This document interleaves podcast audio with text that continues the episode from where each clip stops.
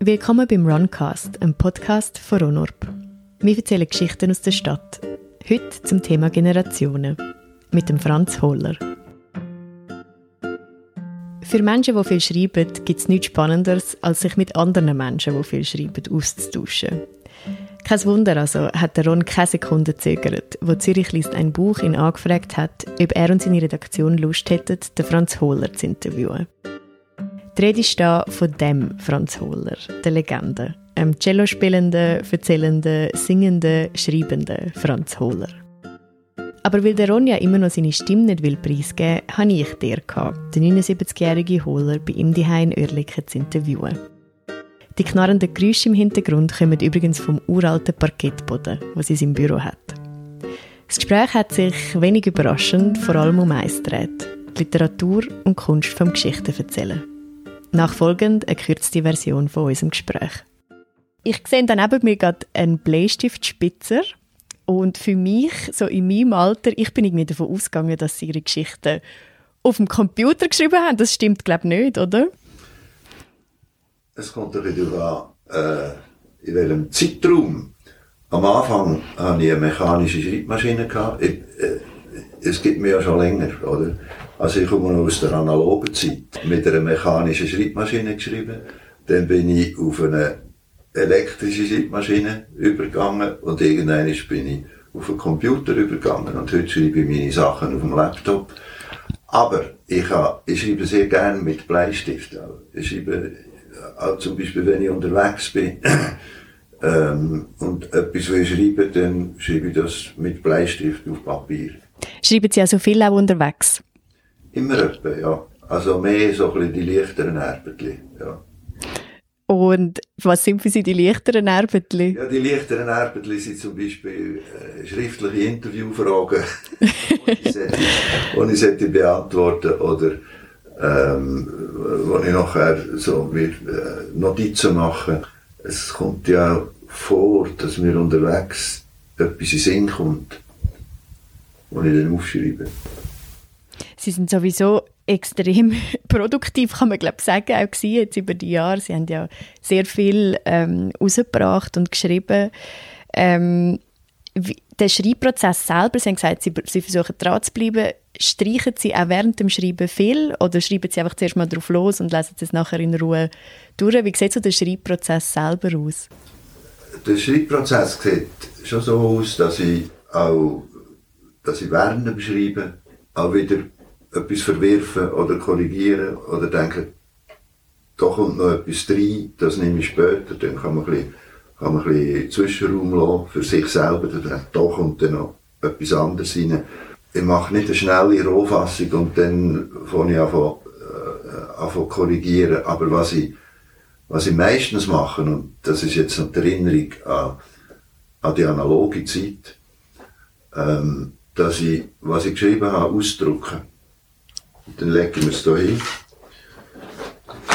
und fangen es einfach durchschauen und machen, mh, hm, streichen etwas oder mh, hm, suchen noch ein anderes Wort oder merken, dass es ein Wort Wiederholung gibt, wo, wo mir nicht aufgefallen ist während dem Schreiben. Also, dann mache ich die, äh, mache ich die Korrekturen oder die Ergänzungen, oder es ist einfach Textarbeit, ich arbeite am Text. Im Grunde genommen äh, drucke es wieder aus und, und schaue es nachher wieder durch. Und eigentlich habe ich, ich am Schluss, wenn ich, wenn ich das Gefühl habe, jetzt bin ich durch, will ich jedes Wort persönlich kennen, das ich geschrieben habe. Wie meinen Sie das? Dass ich genau weiß, warum das es da steht. Oder? Das merke ich dann im Lektoratsgespräch. Wenn äh, mir der Lektor sagt, eben, das da, äh, hast du das extra? Äh, ich sage, jawohl, das ist wegen dem und dem. Äh, dass ich das eigentlich immer kann begründen kann, warum ich etwas so geschrieben habe.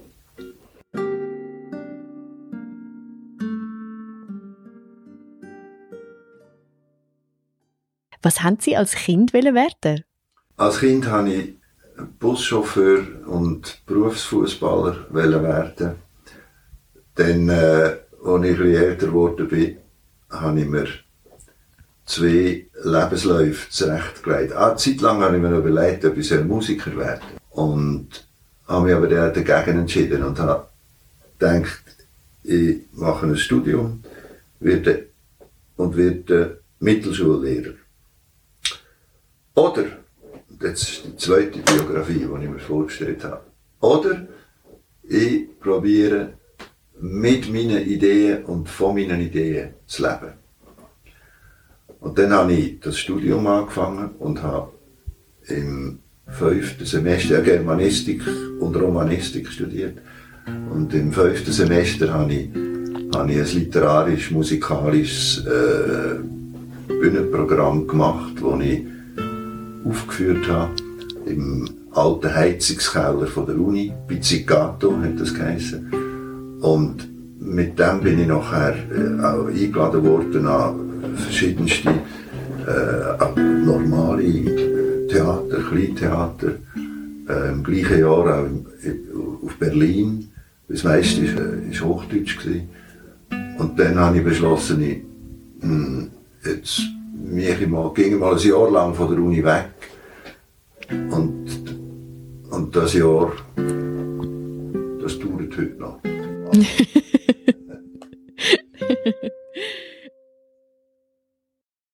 Woher kommen eigentlich die Ideen für eine Geschichte oder für eine Erzählung? Ähm, und wie kann man, wie kann man die Ideen packen und etwas daraus machen? Oder wie gelingt Ihnen das? Also, wenn man sich mal entschlossen hat, ein, ein Leben zu führen als jemand, wo, wo, wo Geschichten erzählt oder wo Wirklichkeit literarisch verarbeitet, dann gehört schon ein gewisses Vertrauen dazu, dass man Ideen hat, dass man einen Ideenhaushalt kann entwickeln kann. Ich muss auch sagen, dass ich äh, manchmal auch nicht weiss, woher das die Ideen kommen. Ab und zu lese ich etwas von der Hirnforschung. Und ich habe noch nie äh, eine wirkliche Erklärung gefunden, äh, was eine Idee ist. Woher sie kommt.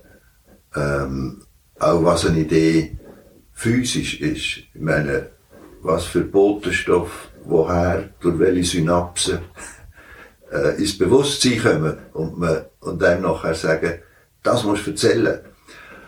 Aber häufig ist es so, dass, äh, wenn ich die Welt anschaue, äh, also die Welt vor, vor der Haustür an, ähm, dass ich dann etwas sehe, wo ich entweder denke, das ist eigentlich eine Geschichte, oder etwas erlebe, wo ich denke, das ist eigentlich eine Geschichte und das aufschreiben. Es gibt viele kurze Geschichten von mir, die nur, nur eigene Erlebnisse sind, Sachen, die ich erlebt habe. Wenn wir da innen sitzen, eine von meinen bekannteren Geschichten ist die Rückeroberung, wo Zürich von der Natur zurückerobert wird und zum Dschungel wird.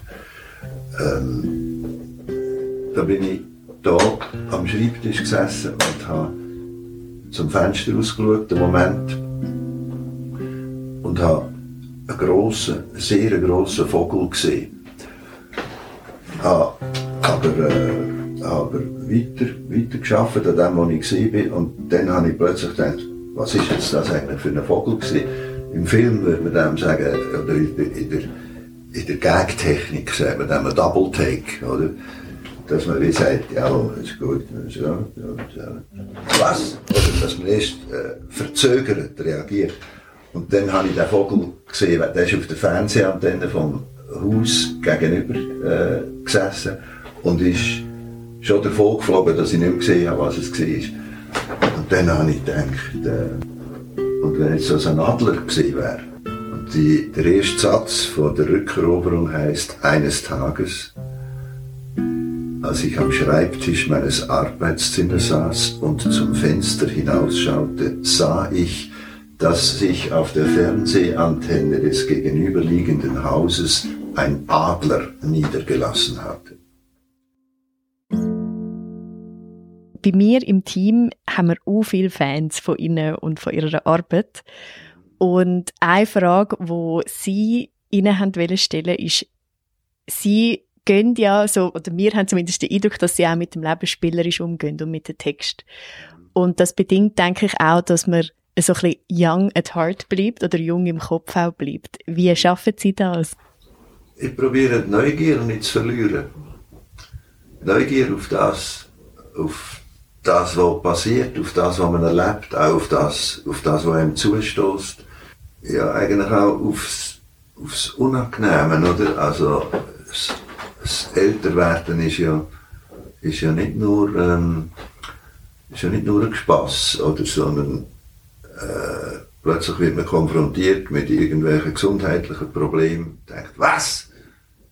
Warum jetzt das? Woher kommt, woher kommt der Schmerz? Oder, äh, oder, oder, was ist das? Oder? Neugier nicht verlieren und, und sich freuen an dem, was, was schön ist und wo man sich kann freuen daran. Aber die Augen nicht verschließen von dem, was vor dem Schlimmen auf der Welt. Und von dem wimmelt es im Moment. Oder? Die ganze Geschichte mit der, mit der Ukraine ist, ist etwas Ungeheuerliches. Oder? Weil man so gehofft, sie jetzt Schluss mit Krieg in Europa. Und plötzlich, plötzlich kommt das und man merkt, ne, Krieg, Krieg ist überhaupt nicht, äh, Krieg ist nicht erledigt. Und es wäre naiv zu meinen, es gäbe nie mehr Krieg. Krieg ist ein alter Begleiter von der Menschheit. Wartet manchmal lang, bis er wieder kommt.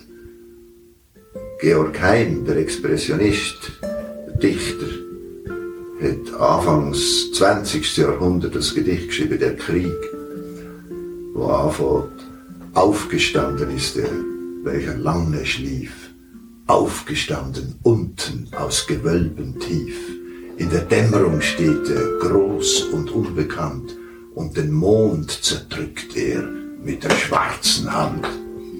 Eine unglaubliche Vision.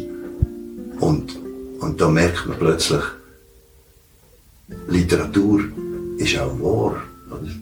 Literatur ist nicht einfach ein Spiel mit Worten, wo man probiert, etwas möglichst schön auszudrücken, oder nicht nur, oder?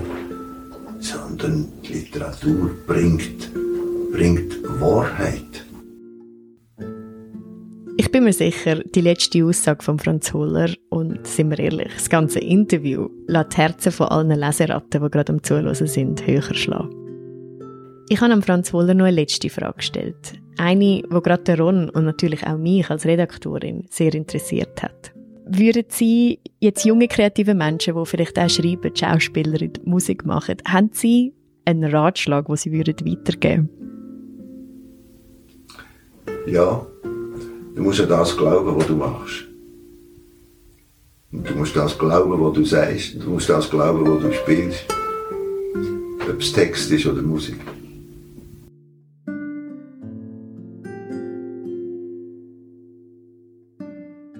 Das war für diese Woche. Ein grosser Dank geht an Zürich liest ein Buch, wo uns das Interview ermöglicht hat. Wir sind sowieso Fan von ihnen. Jedes Jahr wählen sie ein Buch aus, wo ganz Zürich liest. Das Jahr ist natürlich eins von Franz Hohler, der Enkeltrick. Eine sehr gute Wahl. Die Podcast-Folge ist produziert worden von Laszlo Schneider und mir, der Robin Bretscher. Die Musik ist von Blue Dot Sessions. Danke fürs Zuhören und bis zum nächsten Mal.